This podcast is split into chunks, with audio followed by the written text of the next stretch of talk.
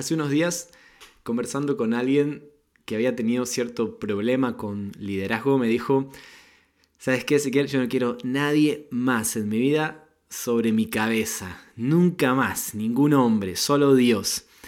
Ningún líder, ningún jefe, nada, nada, nada. Solo Dios y nadie más. ¿Cómo te sientes tú respecto al liderazgo, hacia la autoridad, hacia gobernantes, etcétera? Eh, te invito a que conversemos unos minutos al respecto.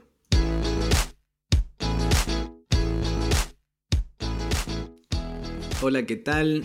Gracias por estar con nosotros una vez más. Soy Ezequiel, este es el podcast de CBC. Estamos conversando, charlando un poco sobre la vida de Daniel, sobre sus amigos, Adrak, Mesach y Abednego, y cómo, cómo ellos en un contexto complejo pudieron permanecer, pudieron honrar a Dios, pudieron mantener una fe, pudieron ser confiables, eso es lo que estuvimos hablando en el episodio anterior. Y hoy quiero hablarte un poco sobre el tema de la autoridad, cómo ellos se relacionaron hacia sus gobernantes, su autoridad en ese, en ese momento y cómo nosotros también quizás podríamos tener una, imagen sana, una visión clara de lo que Dios espera de nosotros como cristianos eh, hacia la autoridad. En este tiempo estamos en elecciones aquí en Chile, dentro de unos días se estará votando por nuevo presidente. En Argentina el domingo pasado se hubieron elecciones legislativas, también giros en el país.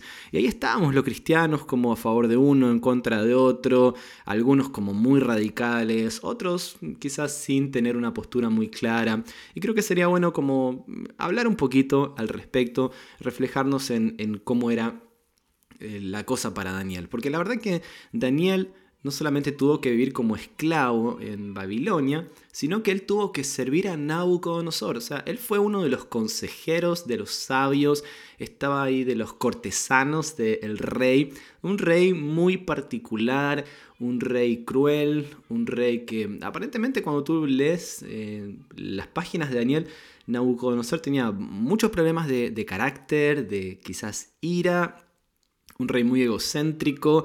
Entonces ahí estaba Daniel, ¿no? Eh, con esta tensión. Había muchas presiones que ellos tuvieron que vivir. Eh, por ejemplo, lo que vimos la semana pasada, como ellos se les adjudicó una comida que no quisieron comer, dice que ellos decidieron guardarse en su corazón, no contaminarse con la comida del rey. Esto no era una cuestión dietética nada más, eh, no era una cuestión externa, era lo que representaba esa comida, o sea, la idolatría, estar a favor de los dioses eh, babilonios. También me, llama mucho la atención como la cultura, ¿no? Estaba ahí tratando de, presionar, de permear, de formatear, podríamos decir, la mente de Daniel, de Sadrach, de Mesach, de Abednego. Lo que hace Nabucodonosor es como muy quizás hasta agresivo, les cambia el nombre. Si bien era algo muy común, pero les cambia el nombre, está tratando como de atacar mucho su identidad. Y en ese tiempo el nombre tenía un significado muy importante. Por ejemplo, a Daniel se le pone el nombre de Belsasar. Daniel era un nombre hebreo que significaba Dios es mi juez. Y ahora Belsasar significa príncipe de Bel, un dios que era babilonio. A Ananías se le pone el nombre de Sadrach, con el cual es más conocido, ¿no? Ananías significa amado por el Señor. Qué lindo nombre. Sadrach significa iluminado por el dios Sol. ya está como tratando de generar una influencia hacia otros dioses. Misael, que es Mesac, después en el nombre que nosotros también conocemos. Misael significa quien como Dios, pero Mesac significa quien como Aku que era un dios también babilonio. Y Azarías, que lo bautizan como Abednego, eh, significa el Señor es mi ayudador, Azarías. Qué lindo. Pero Abednego significa siervo de Nebo, o sea, un dios babilonio. A cada uno se le asigna el nombre de un dios. Entonces hay una presión muy fuerte, pero ellos estaban ahí, ¿no? entre la cultura de ese tiempo, entre someterse a este nuevo rey particular, tirano, podríamos decir, usando esta palabra, pagano, pero no se dieron, realmente no se dieron. Em, de alguna manera, todo esto lo fue llevando a un límite, y el límite que ellos tuvieron fue la adoración, la idolatría, la adoración hacia, se cree Nabucodonosor, cuando él hace una estatua y pide que todos tienen que arrodillarse y hace toda una ceremonia, una celebración, hay música, es una cosa gigantesca. Y ese ya fue como un punto de quiebre en la vida de, de estos muchachos, donde dijeron, ok, nosotros estamos aquí, nosotros somos parte de esta cultura nueva, fuimos como adoctrinados, eh, aprendimos las artes, la cultura, la sabiduría, pero este ya es un punto límite para nosotros, no nos vamos a arrodillar. Mira, te voy a leer lo que dice algunos versículos de Daniel capítulo 3. Hoy estamos en el capítulo 3, eh, basándonos un poquito más. Daniel 3, versículo 4, dice que los heraldos proclamaron a voz en cuello, a ustedes, pueblos, naciones y gente de toda lengua, se les ordena lo siguiente. Tan pronto como escuchen la música de trompetas, de flautas, cítaras, liras, arpas, zampoñas y otros instrumentos musicales, deberán inclinarse y adorar la estatua de oro que el rey Nabucodonosor ha mandado erigir. Ahora, ¿cuál era la estatua? No lo sabemos, pero lo más probable es que la estatua era una imagen de Nabucodonosor. Versículo 6 dice, todo el que no se incline ante ella ni la adore, será arrojado de inmediato al horno en llamas. Lo demás es historia, lo tienes que saber cómo, cómo pasó todo. Pero me encanta cómo aquí hay, hay una cuestión de valor, de valentía, para decir sí a Dios y no a nuestra cultura. Aquellas cosas que dentro de nuestra cultura pueden llegar a ser ofensivas, pueden llegar a ser anti-Dios, anti-bíblicas o anti nuestra fe.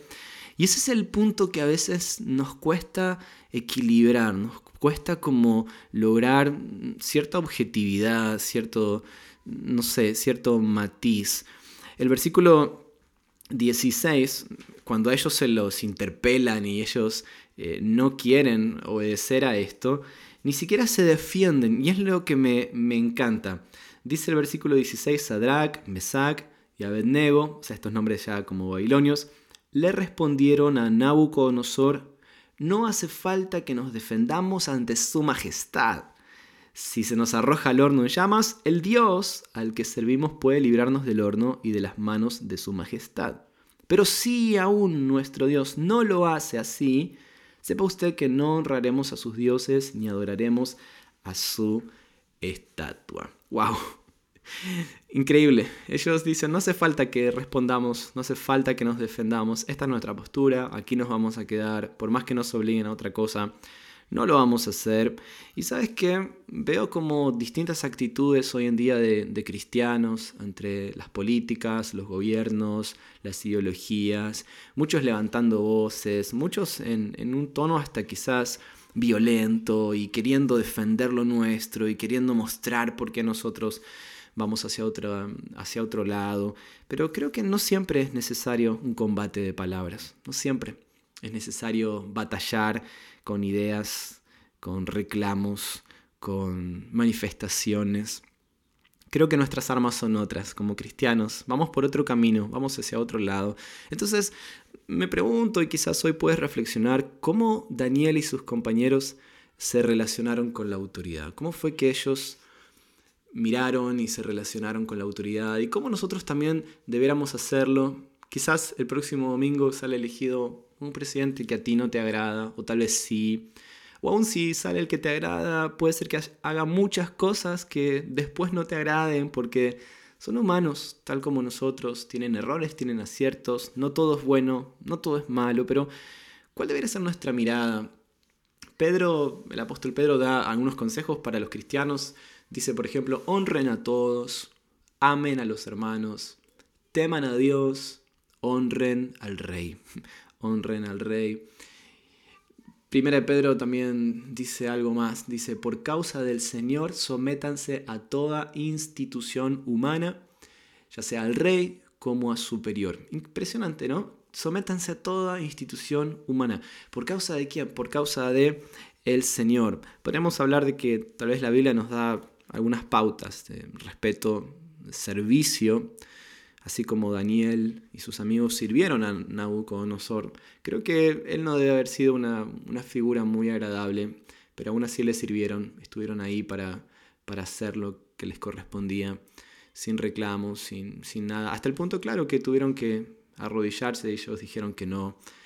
Se relacionaron con mucha sabiduría, Daniel fue muy sabio hacia el liderazgo, con sujeción, pero también con valor en el momento que tuvieron que buscar otra alternativa, otro camino. Y, pienso en esto, ¿no? O sea, nosotros tenemos que vivir bajo autoridad, no nos queda otra. Así es la vida desde que nacemos. Tenemos padres o tutores o gente que está a nuestro cargo. Eh, vivimos en una sociedad con liderazgo, con gobernantes. En donde estudies puedes tener tus líderes. Aún dentro de la iglesia tenemos liderazgo. Pero sobre todas las cosas, como nuestro máximo líder es Jesucristo, es el Señor, Dios está por sobre todo, Él es la figura máxima de autoridad y debajo de Él hay otras figuras también a las que me debo someter, someter como en amor, someter eh, en obediencia, por respeto a Dios, como dice Romanos, mira, sométanse toda persona a las autoridades superiores, porque no hay autoridad sino de parte de Dios, y las que hay por Dios han sido establecidas. De modo que quien se opone a la autoridad, a lo establecido por Dios, resiste. Y los que resisten acarrean condenación para sí mismos. Porque los magistrados no están para infundir temor al que hace el bien, sino al malo. ¿Quieres pues no temer la autoridad? Haz lo bueno y tendrás alabanza de ella. Me gusta que acá dice que Dios ha establecido la autoridad a veces decimos, pero ¿cómo este, este gobernante o este presidente o esta persona fue puesta por Dios? Bueno, Dios puso el principio de autoridad, nosotros elegimos aquí en la tierra aquellos que pensamos que nos representan mejor, Dios nos dio libertad al respecto, pero el principio de autoridad está puesto por Dios y cuando yo de alguna manera resisto a eso, quiero irme por otra manera de vivir, estoy yendo en contra de lo que Dios ha establecido. Así que por causa de la autoridad divina, por causa de Dios, reconozco este principio de autoridad. Reconozco que sí, debo obedecer, debo servir, debo amar, debo sujetarme y en sabiduría poder equilibrar las tensiones que a veces lleva esta cultura, lleva la política, llevan las cosas. Dios como máxima autoridad de mi vida siempre y autoridades terrenales que están en el medio. ¿Cuál es el punto, no? Piensa que a Daniel le obligaron a hacer muchas cosas y él las hizo. Pero también hizo otros caminos cuando lo obligaron a adorar. Entonces, a veces la cultura o gobernantes imponen ciertas influencias, pero creo que nosotros no vivimos en un contexto donde se nos obliga a todo. Pero ¿cuál sería quizás la, la idolatría? A la cual hoy de manera subyacente se nos está llevando. Y tal vez es ahí donde tú dices, no, eh, yo no voy a ir por ese camino, yo voy a honrar a Dios como mi máxima autoridad. Entonces, ¿qué actitud debo tener ante las autoridades? Creo que número uno, respeto. Ellos merecen respeto más que por lo que hacen, por donde están. Merecen respeto porque Dios estableció autoridad y voy a respetarlos, voy a ser un, no solamente un ciudadano, sino un cristiano que muestre respeto hacia ellos. También obediencia, voy a someterme a lo que pase, hasta el punto que algo ofenda a Dios y, ahí se me genera a mí una dicotomía a la cual voy a ir hacia mi autoridad superior, que es el Señor. Creo que una de mis actitudes mayores, pero mayores, tiene que ser obedecer y orar. Orar. Orar por ellos. La Biblia nos dice que estemos orando por nuestras autoridades. Tal vez esa es mi responsabilidad como cristiano, orar. Llevar no una batalla ideológica, sino una batalla de oración. Pedirle a Dios que, los guíe, pedirle a Dios que, que pueda inundar sus corazones, pedirle a Dios que esté ahí con ellos. Ni siquiera puedo alcanzar a entender cómo puede ser un día, una agenda, una rutina de un presidente, o de un gobernante, o de un intendente, o de un alcalde, o de un político, pero debe ser complejo, puedo orar por él, puedo pedirle a Dios que lo ayude, puedo pedirle que lo ilumine, que pueda ser más justo, más sabio. Otra cosa creo que necesito tener es humildad, humildad para, para saber que, que ellos están ahí, yo estoy acá, cada uno tiene un rol y, puedo ponerme debajo de ellos. Hay gente, o hay cristianos que dicen, pero ese gobernante no es cristiano, es un pagano, es un, eh, es un incircunciso, usa la palabra que quieras. y mm, no me voy a someter, no, no, es digno de, que lo haga. Pero ojo con eso, eh, no es despreciable porque no comparta tu fe, está ahí y demuestras humildad cuando aún así estás dispuesto a, respetarlo. Mansedumbre, piensa en lo siguiente, los cristianos del primer siglo y del segundo y del tercer siglo, hasta que la iglesia fue como establecida ya casi como religión oficial, pero piensa que durante los primeros siglos los cristianos vivieron en imperios sumamente injustos. Emperadores como Nerón, Domiciano, terribles, sanguinarios, eh, neuróticos, perseguidores, hacían espectáculos, eh, quemaban viva a la gente, las martirizaban, era horrible. Y los cristianos agachaban su cabeza, buscaban a Dios, oraban a Dios, se sometían, eh, no se oponían en rebeldía, se oponían en oración, podían levantar sus armas espirituales y mostrar el corazón de Cristo a través de tiempos injustos. Y vivimos quizás tiempos injustos, hay cosas que van a ser injustas, pero nuestras armas son espirituales y nosotros batallamos en nuestras rodillas y con un corazón sano y libre. Y creo que algo más que podríamos destacar como actitud es empatía. Empatía. Eh, entender que si yo estuviera ahí en ese lugar, muy probablemente cometerían millones de errores y no sería nada perfecto. Y hacer lo que hacen es difícil, así que ser un poco empático te va a ayudar a tenerles compasión, misericordia. Hay diferentes actitudes que he visto dentro de las iglesias hacia la autoridad, como te decía en un principio, yo solo me someto a Dios y a nadie más y a Él rindo cuentas, o son todos unos incrédulos, entonces no merecen mi respeto, no saben lo que hacen, que se vayan todos, o son solo hombres igual que yo, pero ojo, ojo, mira, te dejo con este último versículo, recuérdales Tito, Pablo hablándole a Tito, recuérdales que se sujeten a los gobernantes y autoridades, que obedezcan, que estén dispuestos a toda buena obra. Sí, tenemos la oportunidad de expresar nuestra voz a través del voto y es muy bueno y es nuestra responsabilidad. Hazlo conforme a tus valores, a tus principios, pero aprende también a vivir bajo autoridad, a ser alguien que brille tanto, que tu conducta, tu forma de vivir pueda hablar de un Dios hermoso. Creo que si no aprendemos a, a someternos o a vivir debajo de los hombres, mucho menos podremos vivir debajo de Dios, que no lo vemos. Así que adelante, esta es una semana muy particular para un montón. Oremos, pidamos a Dios sabiduría, pidamos a Dios un corazón sano, pidamos a Dios una mirada saludable y podamos vivir en este tiempo complejo. Eh, pudiendo sostener esas tensiones y saber hacia quién nos estamos inclinando y hacia qué cosas no nos vamos a inclinar. Con valentía nosotros levantamos nuestra fe y vivimos como luces en un mundo de oscuridad. Dios te bendiga un montón.